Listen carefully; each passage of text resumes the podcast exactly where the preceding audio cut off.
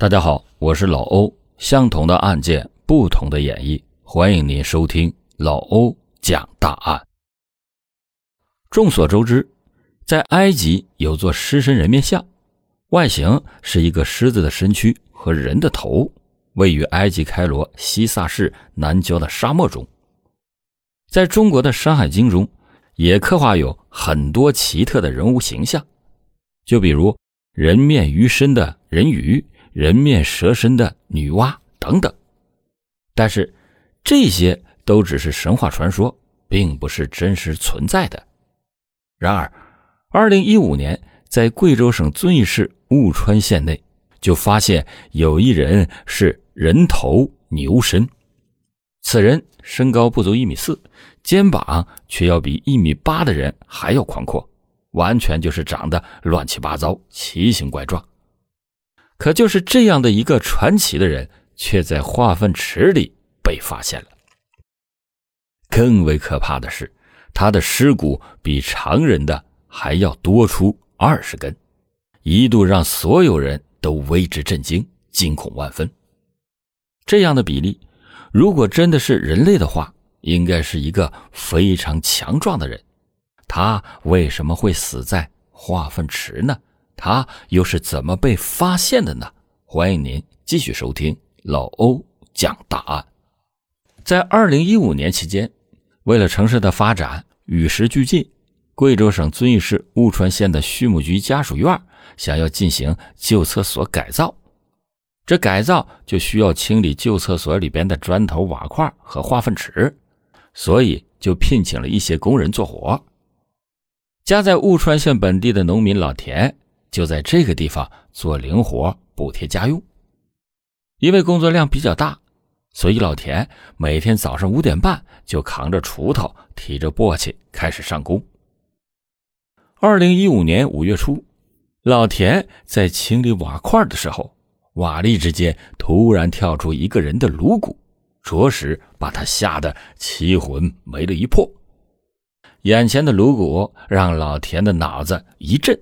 他就产生了一个惊人的联想，他想起来，就在昨天晚上下班之前，从化粪池里捞出过一个编织袋，里面有很多很多的骨头。当时他浑身一哆嗦，他立马就清醒了，就大着胆子把颅骨和已经腐烂的编织袋堆放在了化粪池的旁边，并且迅速的拨打了报警电话。警方在接到电话以后。第一时间就赶往现场。由于改造的旧厕所是位于小院的中央，三面是围墙，有一面还是务川县畜牧局五号家属楼，警方只能对现场进行隔离，以防围观的居民破坏现场。随后，法医把颅骨和编织袋中的骨骼一起带走，做进一步的检验。民警在现场的瓦片间。还找到了一部三星牌的翻盖手机、一条长裤、一条西式的短裤，还有一个印着“我的一家”字样的背包，但是并没有找到类似凶器的物品。这一切都证明死者是他杀，自行了断的方式不可能做到肢体分离，身体还能自己装在编织袋里，这就是一起非常严重的刑事案件。然而，尸体已经白骨化，尸源的查找变得很困难，这就让警方犯起了难。现场遗留的东西，要么是嫌疑人的，要么就是这个死者的。为此，警方决定从两个方面开始查找：一方面查找死者是谁；另一方面，警方决定从现场发现的物品中寻找与案件。相关的东西，两队人马同时开始行动，以查找尸源为整个案件的重点。面对白骨化的骨骼，法医只能先复原死者的体态。可是，法医把颅骨与编织袋中的骨骼拼接起来之后，所有的办案人员都是百思不得其解。拼接起来的死者长得奇形怪状。死者居然不超过一米四，肩宽却是非常的宽，这样的身材比一米八开外的刑警还要壮实。更让警方奇怪的是，编织袋里的骨头比人骨还要多出二十几根，恐怖如斯。死者颅骨的鼻根部还有一个砍痕，那么这名死者究竟是一个什么样的人呢？欢迎您接着收听老欧讲答案。为此，法医又细致的检查了一遍尸骨，综合分析，判断这个死者是一名女性，身高不足一米四，而且肩宽背厚。死者这样的奇形怪状，雾川县。如果曾经有这样一位奇人，那小小的县城里有谁会不认识呢？为了更加科学准确的对死者进行判断，尸骨又被送到了公安部物证鉴定中心去检验。经过鉴定中心人类学专家看过以后，得出的结论是：编织袋里并不是人的尸骨，而是牛的骨头。人的颅骨加牛的身体。才形成奇怪的体态，疑问就此解开。公安部物证鉴定中心还提供了更重要的线索：颅骨为女性的头骨，年龄在二十六岁左右，身高在一米六二左右。不仅如此，颅骨上的牙齿也保存完整，这就意味着，不但能确定死者的年龄、身高、性别。还有可能从中提取到 DNA 信息，这为将来确定死者的身份提供了极为可靠的依据。从两千年以后，警局记录的女性失踪人员有四十多名，可是都没有符合条件的对象。为此，警方就逐村逐户的排查，凡是多年打工未归、失联多年的女性，都被重新的做了登记。另一队侦查员从现场的物品开始调查，印着我的一家的背包曾经被经营宽带业务、固定电话业务的员工使用过，也曾被当作赠品送到客户家，涉及了上千人，而且大多都没有登记姓名。而物品中的衣服属于秦曼这个品牌，在两千年风靡雾川县。买过这个品牌衣服的也有上千人，也都没有留姓名。三件衣服和一个包都成了断头的线索，那么接下来所有的希望都指望在剩下的那部手机上。然而，手机在化粪池里边已经生锈腐烂，磁卡也已经不能修复。现场打捞上来的物品没有一件能够证明死者或凶手的身份。案件的侦破工作一时间毫无进展，这就让警方倍感压力。刑警队认为，外地人在外地作案，然后把尸体扔在乌川县闹市中心的旧厕所，可能性非常非常的小，基本也不可能。因此，警方就把侦查的方向确定在本地人作案上，决定先对案发周边的。畜牧局家属院逐户的调查，经过调查，还真有两个人进入到了警方的视野。一个是吸毒人员梁某，四十多岁，经常带不同的女人回家过夜，这种生活啊，据说啊已经持续了十多年。二是五号家属楼有一个在二零零五年因为赌博被判刑两年的男子。摸排到这些以后。警方立即的对他们提取了生物检材，但是很可惜，这些都不能证明他们就是凶手。时间就这样一点一点的流逝，距离发现颅骨后已经过去了将近一个月，真相仍旧是扑朔迷离。二零一五年六月中旬，摸排失踪人口情况的工作组有了重大的发现。有几位女性失踪人员同公安部给出的鉴定结论非常的相近。失踪女阿元从北方嫁到乌川县，八年前走失，当时只有三十岁，精神还有些不正常。还有一位叫阿燕，失去联系的时候仅仅十八岁，据他家里边人讲，在十多年前他出去打工以后，就再也没有音讯，失踪了。最后一位叫阿芬，失踪的时候大约二十七岁，长得高高大大的，是一个正常的女性，不存在精神方面的问题。这些女性都是近十多年中失联的，年龄、身高全都符合鉴定的结论。警方立即的就把他们的直系亲属的 DNA 样本与死者样本之中采集的 DNA 加以比对，同时雾川县警方还把颅骨送往远在东北的二幺三研究机构做了另一项鉴定。很快，机构鉴定出结论，颅骨就是阿芬的。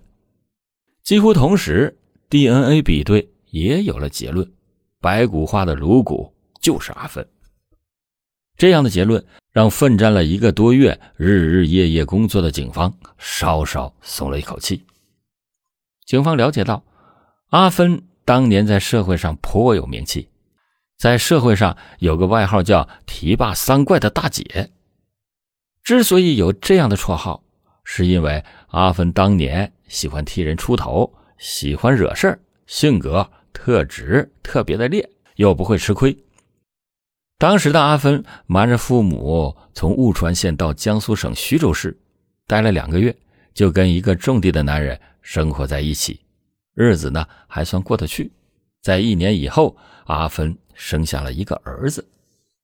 此后，阿芬时常想家，于是，在孩子三岁的时候，阿芬带着男人一起回老家探亲，在老家待了十多天，便再次的返回到徐州市。可是没几天，阿芬又独自一个人回到了务川县老家。男人没有想到，阿芬这次是直接抛弃他和孩子，再也没有返回徐州市。由于阿芬的性格开朗，在老家结识了不少朋友。两千年，他认识了一个叫刘太明的男人，就要跟他在一起。当时阿芬的父母死活不同意他们来往。可是拦也拦不住，家人的意见完全左右不了阿芬，他还是和刘太明住到了一起。之后没过多久，阿芬有一次回家，阿芬的妹妹发现他全身都是淤青，问他怎么回事，他也不说。更过分的是，阿芬和妹妹还发现过刘太明有别的女人。有一次，姐妹俩在县城买东西的时候。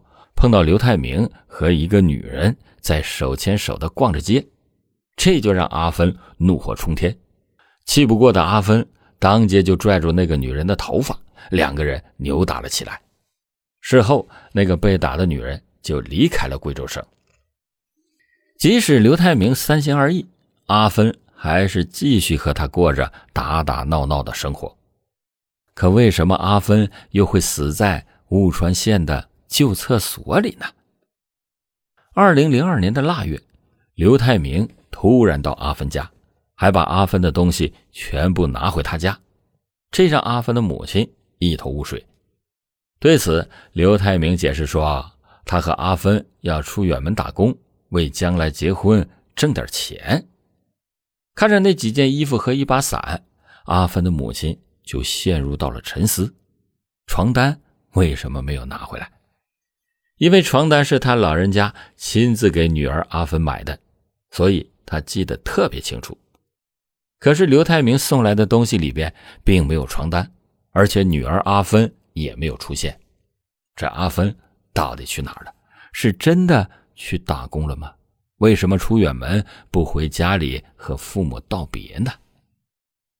通过阿芬的生活情况，警方就分析，最具作案嫌疑的人就是刘太明。刘太明是务川县人，比阿芬大一岁。他的父亲是县城银行的老职工，单位还给他们家分了一套住房。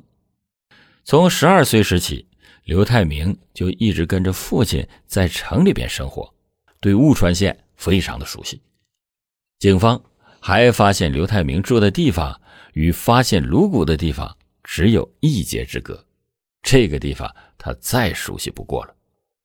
为了尽快的证明刘太明就是凶手，警方立即的派出了一组警员，赶往刘太明的居住地江苏省，对他实施监控。可现有的证据还不足以对刘太明实施抓捕，所以警方在刘太明的孩子上学以后，对刘家进行了秘密的勘查。勘查主要从刘太明家的地板砖下手，民警觉得有很大的可能是有血迹滴落在地板砖下面。果然，功夫不负有心人，很快警方就在刘太明的房间里边发现了。疑似血迹的物质。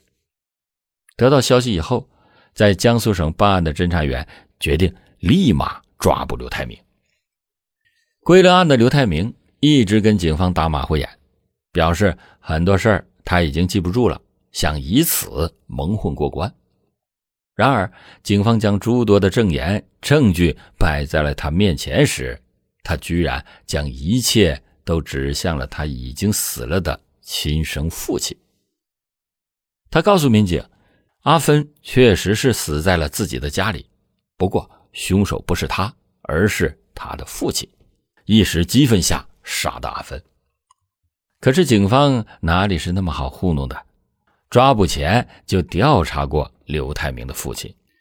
刘太明的父亲是银行的领导，并且案发的当年就已经退休回老家生活。所以，这基本是不可能的。在警方步步为营的审讯下，刘太明终于绷不住，承认了阿芬是他所杀。有关阿芬的所有细节，都是刘太明最不愿意回忆的往事。他表示，错就错在当年认识阿芬时候太冲动。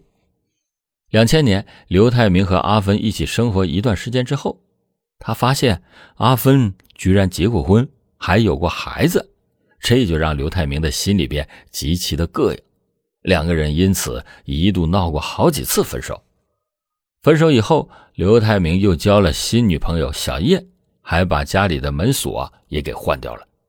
可是没有想到，在逛街的时候被阿芬给看见了，二话不说就殴打了他的新女友小叶，这就导致了他和新女友。直接分了手，无可奈何之下，他又和阿芬继续的生活在一起。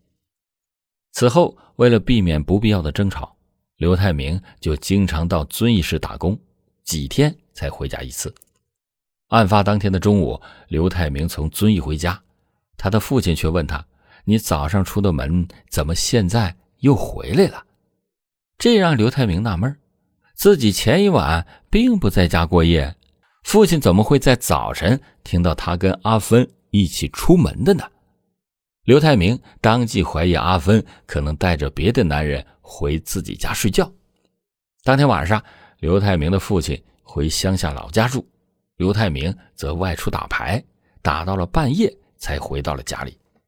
看见阿芬，刘太明就马上厉声的质问他是不是带男人回家了。这样的问话，这样的怀疑。气得阿芬对着刘太明又打又踢，盛怒之下，阿芬拿一把水果刀刺向了刘太明，这也激怒了刘太明。他从厨房拿起了一把菜刀，想也不想就砍向了阿芬，血液就这样喷涌而出。看着倒地不起的阿芬，刘太明就用阿芬从娘家带来的床单裹上了尸体，抛尸于公厕旁边的一个水泥池里。几个月以后，刘太明担心尸体被发现，于是又返回抛尸地点，想找到尸体另做处理。